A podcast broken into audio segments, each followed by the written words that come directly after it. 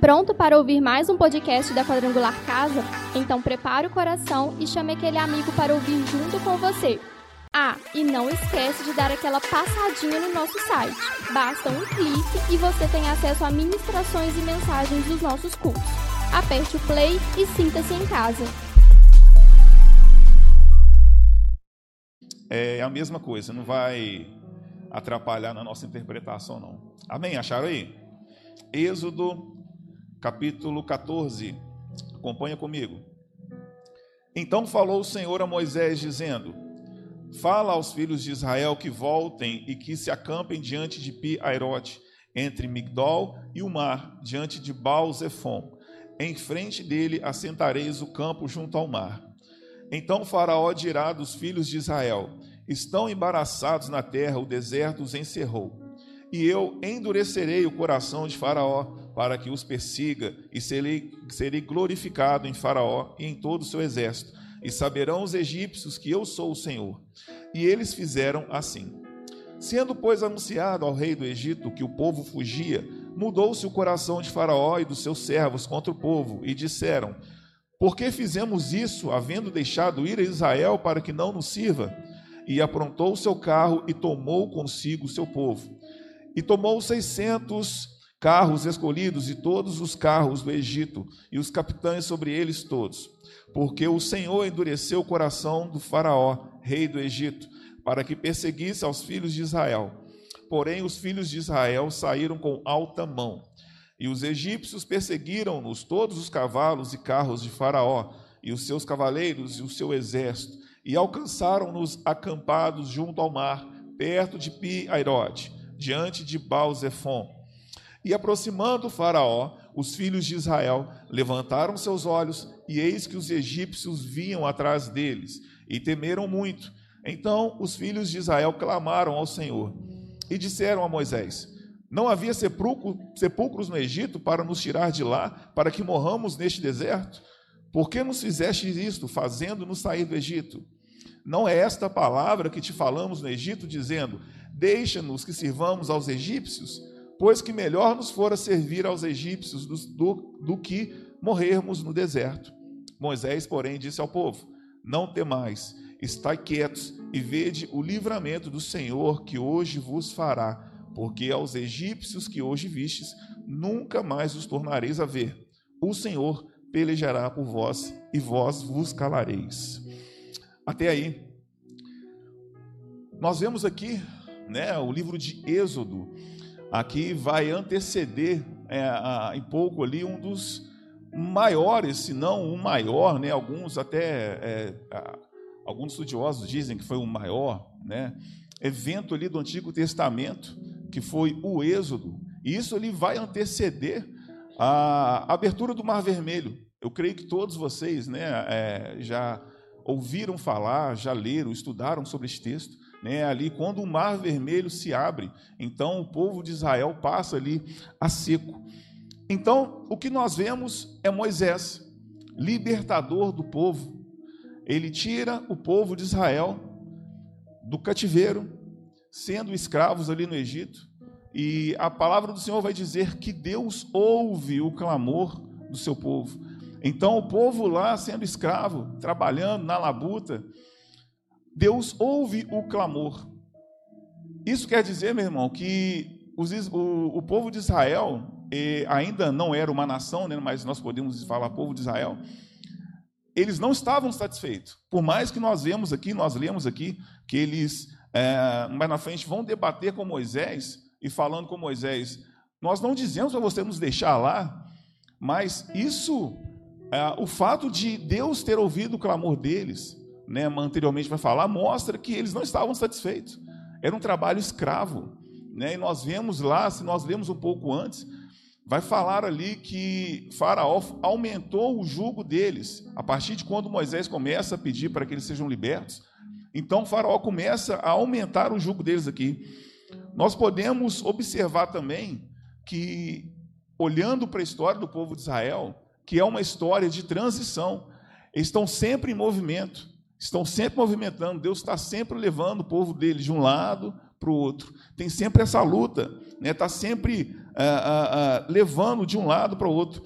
Então, nós começamos aqui a perceber que a palavra do Senhor, só um minuto aqui, irmãos, que ela vai dizer aqui que é um momento muito custoso, é um momento de muita luta.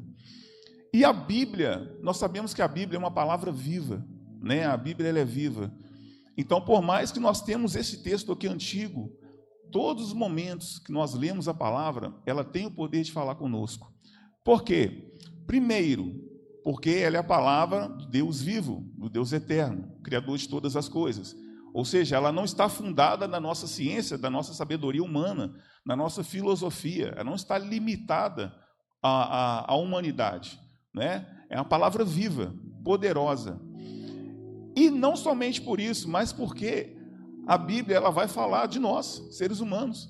Então, a história da Bíblia, ela conta a nossa história. O Êxodo fala da nossa história. O Êxodo fala da sua. O Êxodo fala da minha história. O que é Êxodo? Êxodo é, é uma palavra meio portuguesada, né? é, é, meio traduzida do grego, quer dizer saída essa saída, essa passagem, você está saindo, né? A Páscoa é a passagem, mas o êxodo é a saída. Então, todos nós, um dia, fomos chamados por Deus.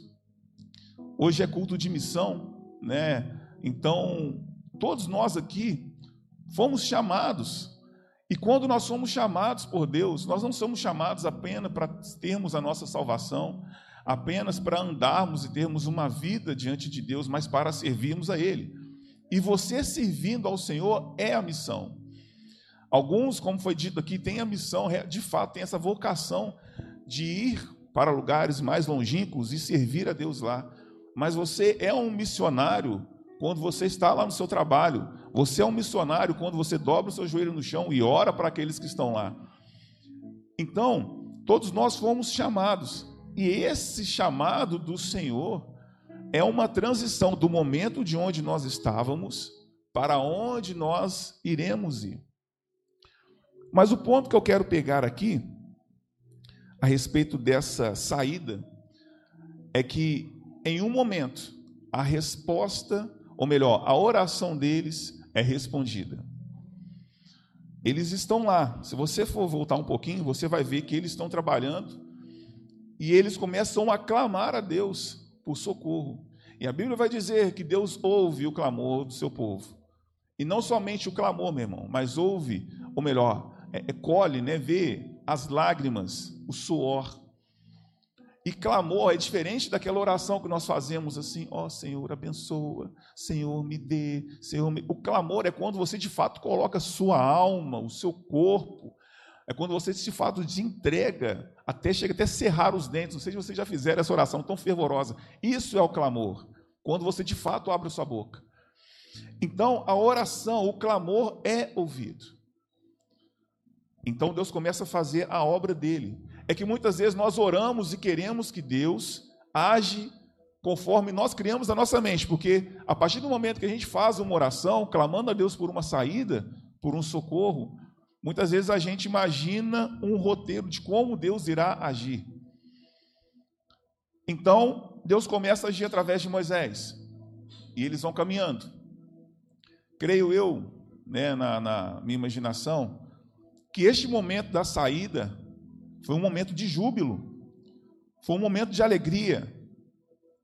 Poxa, eles estavam acorrentados, estavam escravizados, então eles são libertos deste, dessa labuta, eles são libertos dessa, dessa maldição, se é que pode dizer assim. Né?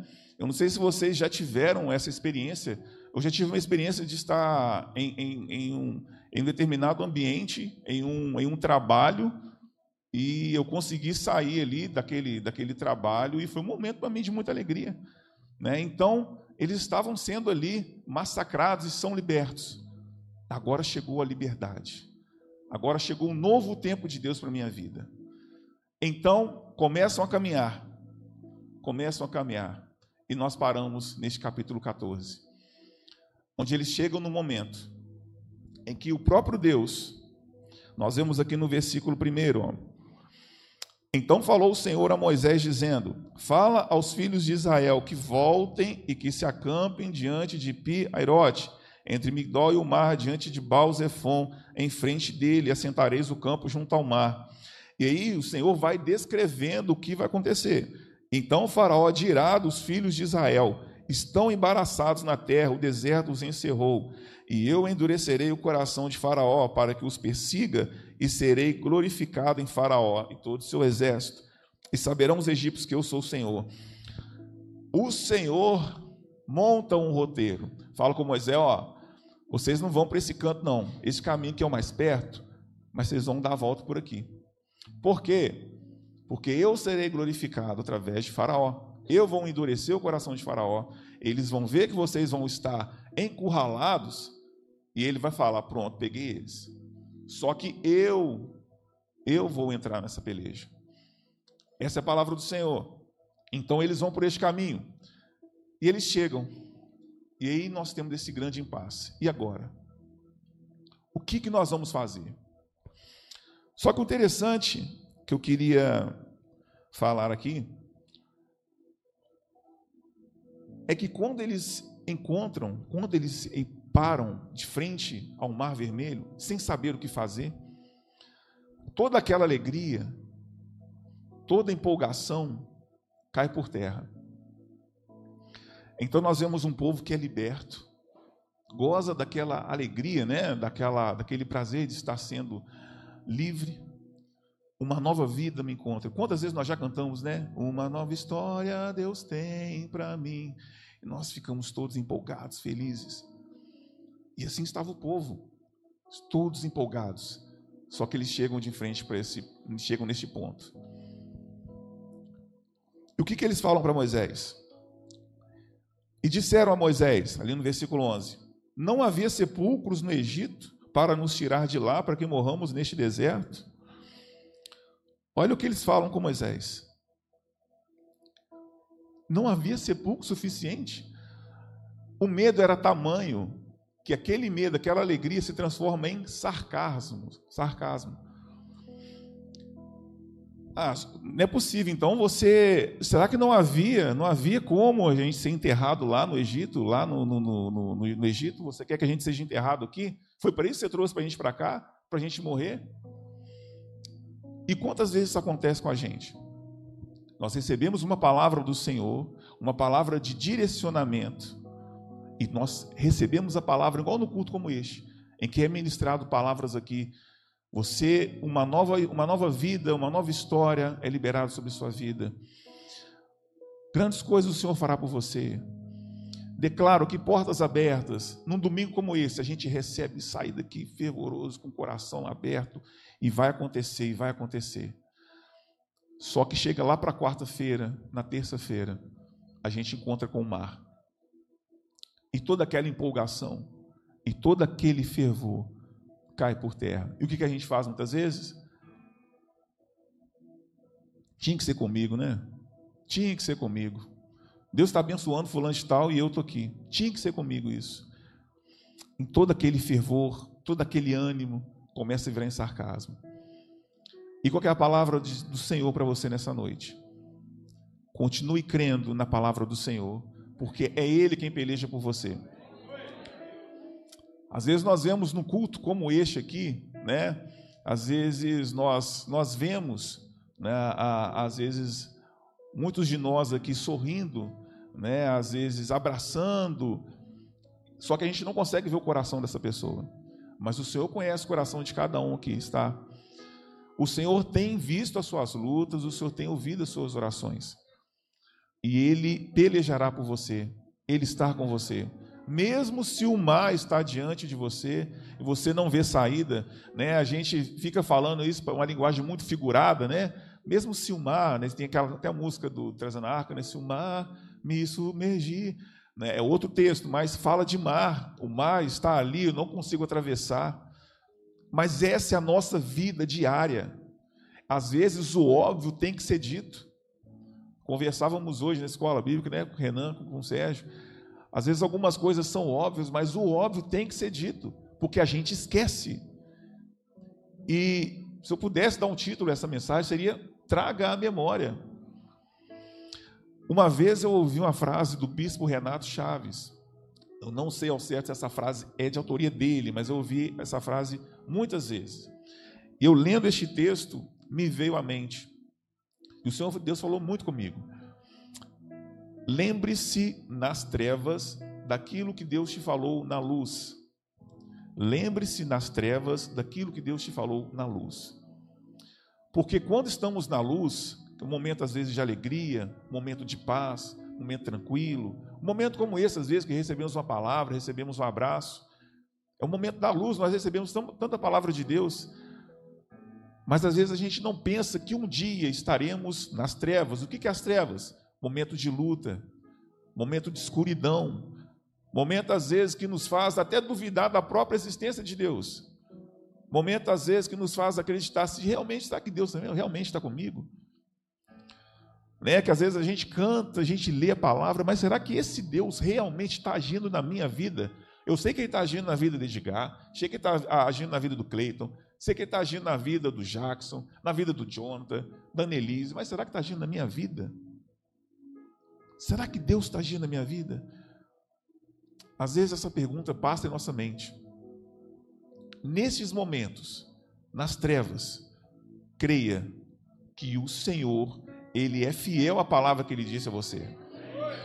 Não importa quanto tempo, não importa quanto tempo, se Ele prometeu, Ele vai cumprir.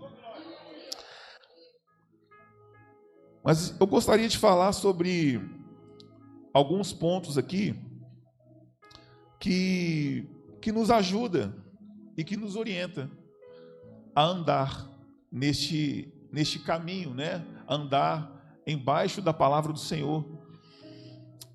Nós, eu aprendo aqui com, com este povo, né? Com essa, com este texto aqui, o seguinte: um primeiro ponto.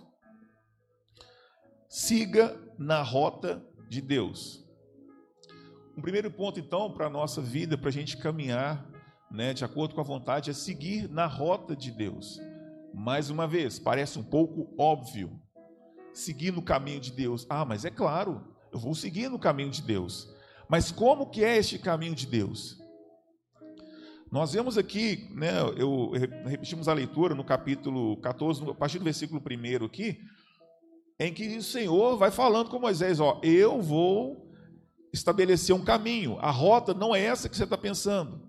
A rota é essa aqui pelo qual eu estou falando. Às vezes nós olhamos um caminho aberto em nossa mente, em nossa direção, em nossa vida, e nós achamos que é o caminho do Senhor. Por quê? Porque de repente nesse emprego eu vou ganhar mais. Porque de repente nessa nova empreitada aqui eu vou ter mais sossego. Nessa nova empreitada aqui que eu vou, que eu vou, eu vou estar envolvido, só tem pessoa abençoada. Eu vou estar lá trabalhando com o Edgar, olha que bênção. O Edgar lá de um lado ou do outro, olha que maravilha. Né? Pensou, Edgar? Vai ser bênção. Eu vou estar trabalhando com o Paulinho lado a lado. Pensou? Só gente boa. Mas será que esse é o caminho do Senhor, meu irmão? Será que de fato é isso? Não é só porque você vai ganhar mais, não é só porque tem pessoa abençoada, não é só porque só vai ter coisas doces que este é o caminho do Senhor. Isso não é indicativo que é caminho do Senhor. Isso não é indicativo que é o caminho do Senhor. Vou ler com vocês aqui, não precisa nem de abrir. No capítulo 13 mesmo aí, no versículo 17, Deus vai falar o seguinte, ó, ou seja, né, é antes aí do capítulo 14. Deus vai falar assim: e aconteceu que quando Faraó deixou ir o povo, Deus não os levou pelo caminho da terra dos filisteus, que estava mais perto, porque Deus disse: para que porventura o povo não se arrependa vendo a guerra e volte ao Egito. Mas Deus fez o povo rodear pelo caminho do deserto do Mar Vermelho, e armados os filhos de Israel subiram da terra do Egito. E Moisés levou consigo os ossos de José, porquanto havia este solenemente ajuramentado os filhos de Israel, dizendo: Certamente Deus vos visitará, fazei, pois, subir daqui os meus ossos convosco. Ou seja, nos versículos 17 aqui até o 18, Deus vai explicar o porquê disso. Por que, que então que ele fez o povo rodear?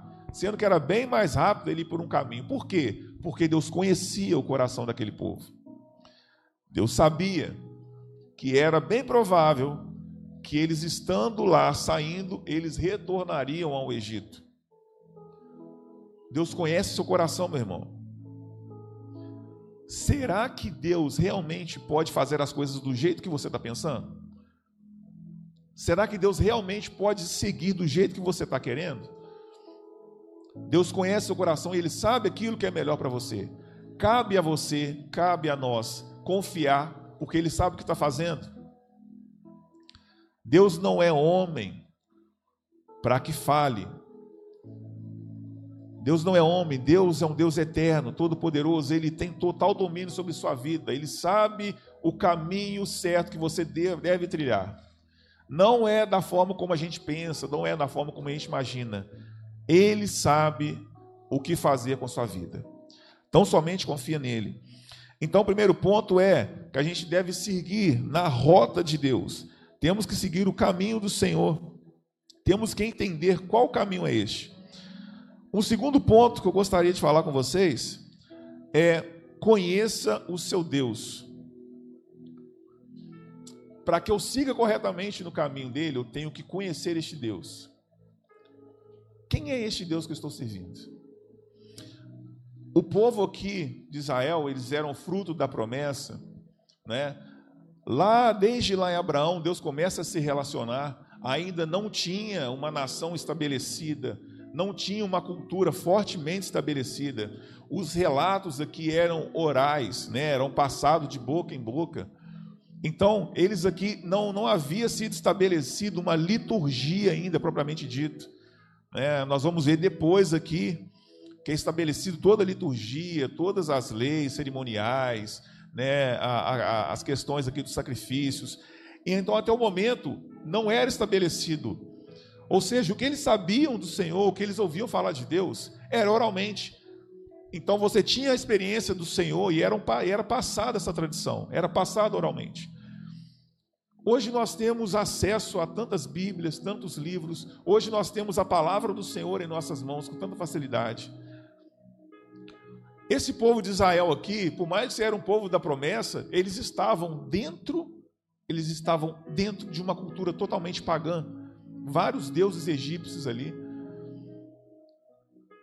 O contato com o Deus, o contato com o Deus de Abraão, né? Nós não temos tantos relatos aqui em um período que eles eram escravos de experiências com o Senhor. Nós não temos tanto, nós temos relatos aqui, sim. Então eles precisavam conhecer de quem é esse Deus. Eles tinham um mediador que era Moisés eles chegam até certo ponto e falam: Ah, Moisés, por que, que você trouxe a gente para cá? Ou seja, eles estavam estabelecendo toda a confiança em um líder que era Moisés. Só que nós estabelecemos a nossa vida, entregamos a nossa vida não a um líder, não a Moisés, mas ao próprio Deus diretamente. Só que mesmo nós falamos com a nossa boca que entregamos, Deus age, Deus responde oração. Você ora, Deus age. Às vezes você está passando por um momento em sua vida em que Deus está agindo, mas você não está entendendo nada. Você está achando que Deus está longe. Deus está achando que Deus não está agindo, Deus está fazendo nada. Deus está achando, você está achando que Deus está agindo na vida do fulano e esqueceu de você. Por quê? Porque nós não conhecemos o modo de como Deus age. Nós estamos distante desse Deus nós não temos a sensibilidade de perceber de que o Senhor está conosco. Porque o Senhor fala, foi dito aqui que o Senhor fala através das crianças. Quantas vezes o Senhor já deve ter usado criança para falar com você e você não ouviu? Por quê? Porque você não conhece, você não sabe como esse Deus se relaciona. Só que o Senhor está aberto ao conhecer. E como que eu conheço esse Deus? Somente vindo aqui no culto e recebendo a palavra? Não. Você conhece este Deus no seu dia a dia. Ele está disposto e quer um relacionamento com você. Para que você siga na rota deste Deus, você deve conhecer esse Deus cada dia mais. Ele está disponível. Não sei se você conhece o poder da oração num quarto com a porta fechada e só você de joelhos. Quero desafiar você, prove desse poder. Prove desse prazer. de você fechar o seu quarto, ajoelhar e se derramar diante do Senhor. Às vezes o Senhor não vai responder como você quer, mas Ele vai responder, porque Ele é um Deus fiel. Amém? Então, conheça esse Deus e depois, ou melhor, né? Siga no caminho de Deus e conheça esse Deus. E um terceiro ponto, veja o milagre e a provisão do Senhor. Veja o milagre e a provisão do Senhor. Então, aqui é algo interessante, né, para alguns, porque a provisão de Deus para muitos é algo é algo natural. A provisão do Senhor, às vezes nós Deus está agindo em nossa vida e a gente acha que é um mover natural das coisas, né? Até havia estava conversando com com o pastor Bruno esses dias a respeito disso da percepção dos povos antigos, né? É, eles viam milagres, eles viam Deus agir constantemente. Muitas vezes hoje nós vemos estes milagres, Deus agindo na nossa vida, mas a gente acha que é o quê? Às vezes você está passando e aí alguém vem pelo simples fato de te cumprimentar e você dá um passo para trás e de repente ele aconteceria alguma coisa e você teve o livramento do Senhor. Aqui que a gente acha? Ah, não, é natural, é simplesmente o cara vem me cumprimentar. A gente não consegue observar que é Deus que está agindo. Lá em casa, lá, o Murilo, ele fica, ele gosta de ficar muito conversando com a colega dele, que é vizinha, na parte da frente, lá na nossa garagem, ali. E ali, a gente está para mexer naquele, naquela garagem lá há muito tempo. Só que você vai deixando, né? Ah, depois, amanhã, segunda-feira eu mexo. E vai deixando. Ele fica muito ali na garagem, conversando com ela. Certo dia eu amanheci, né? Domingo acordei mais cedo, eu estou lá, ouço um barulho, um estrondo. Fui ver o que, que era a, a viga né, daquela garagem havia caído. E justamente no ponto onde o Murilo fica conversando. Só que ele não estava lá no momento.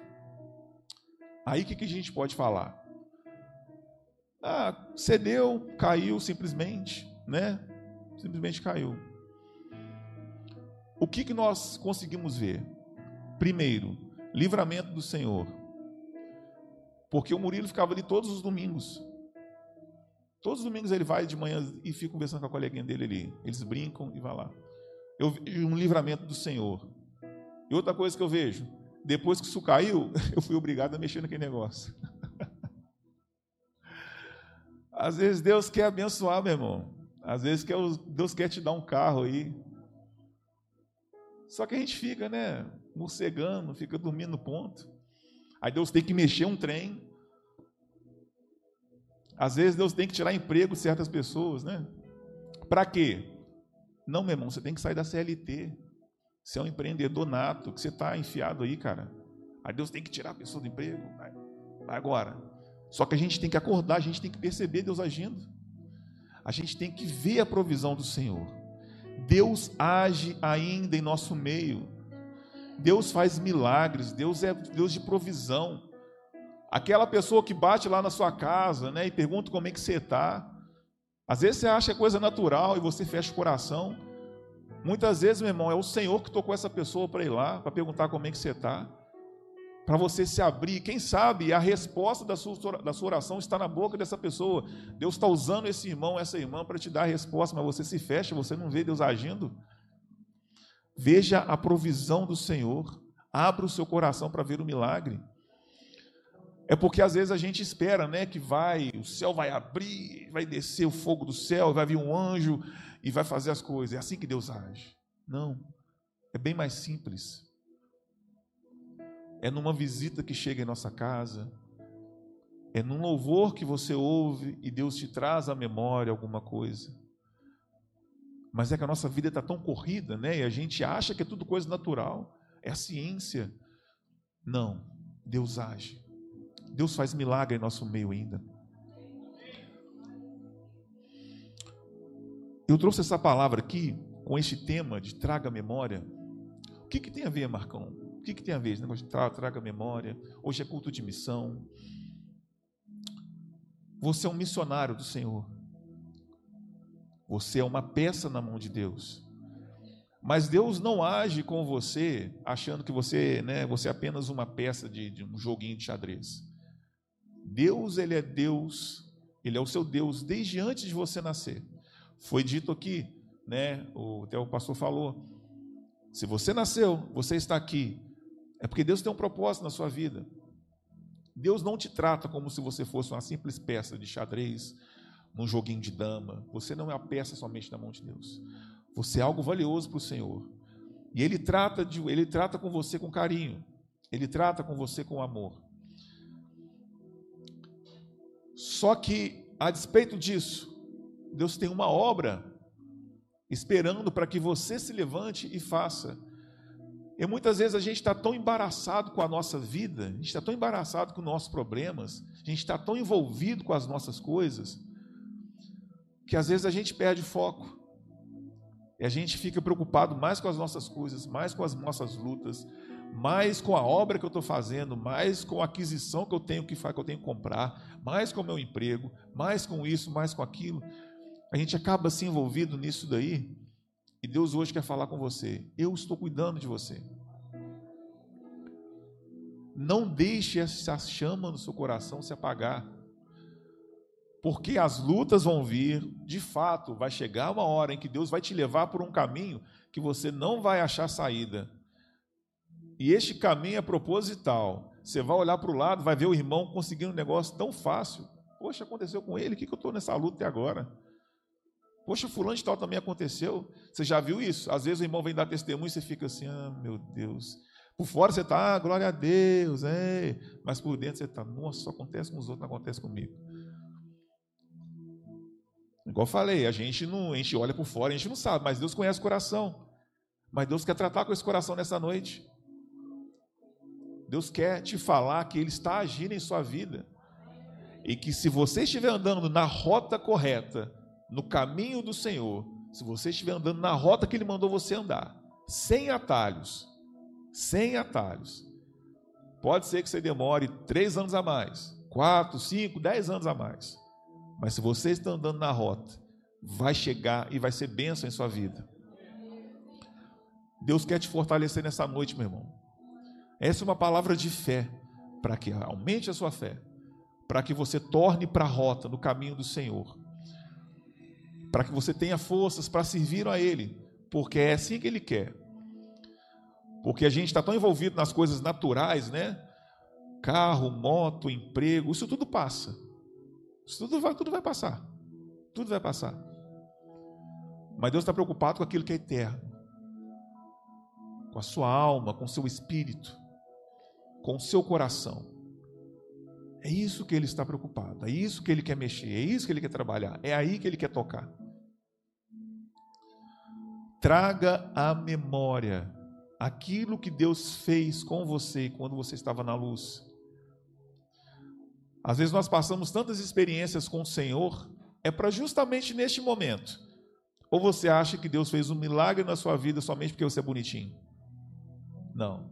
É para Ele mostrar o poder dele. Ou você acha que Deus tirou o povo de Israel aqui somente porque eles eram um povo bonitinho? Porque foi com a cara de Moisés, foi com a cara do povo? Não. Deus tinha algo com, aquela, com aquele povo. Dali que nasceu o nosso Salvador. Deus estava criando ali uma nação, Deus estava tomando conta daquela nação. Dali nasceu o nosso Salvador. E de você, Deus pode fazer grandes coisas nesse lugar. Amém? Se você crê nessa palavra, se coloque de pé.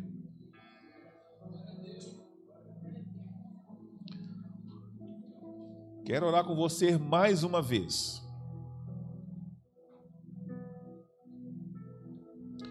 porque essa é uma palavra para estabelecer caminhos, para ajustar rotas, para trazer a fé. Feche os seus olhos. Deus, nosso Pai bendito, agradecemos a Deus porque nós temos a certeza de que o Senhor tem nos chamado para algo maior. Ó Deus, algo o qual ainda nós não conseguimos ver, não conseguimos mensurar. Ó Deus, mas se o Senhor nos chamou, nós cremos, ó Pai, que é algo grande. Ó Deus, muitos de meus irmãos, ó Pai, muitos de nós, ó Deus, precisamos ajustar a nossa rota. Precisamos, ó Deus, seguir na direção que o Senhor tem nos direcionado, que o Senhor tem estabelecido para nós. Deus, que o Senhor vem estabelecer caminhos novos aqui para os teus filhos. Ó Pai, alguns aqui dos teus filhos, ó Deus, estão andando em caminhos, ó Pai, que não é preparado pelo Senhor. Às vezes eles estão olhando, estão achando, ó Deus, que é um caminho do Senhor. Ó Deus, mas eu venho orar para que o Senhor coloque novamente teu filho na rota. Coloque mais uma vez a tua filha no caminho devido. Ó Deus, que o Senhor venha estar estabelecendo aqui, meu Senhor, ó Pai, caminhos de vitória. Ó Deus, não importa quanto, temos, quanto tempo demoraremos para chegar, ó Deus, mas que o Senhor nos dê a vitória. Meu Pai, venha falar ao coração dos teus filhos. Ó Deus, iremos é, encarar mais uma semana. E o Senhor conhece, meu Pai, a luta de cada um aqui.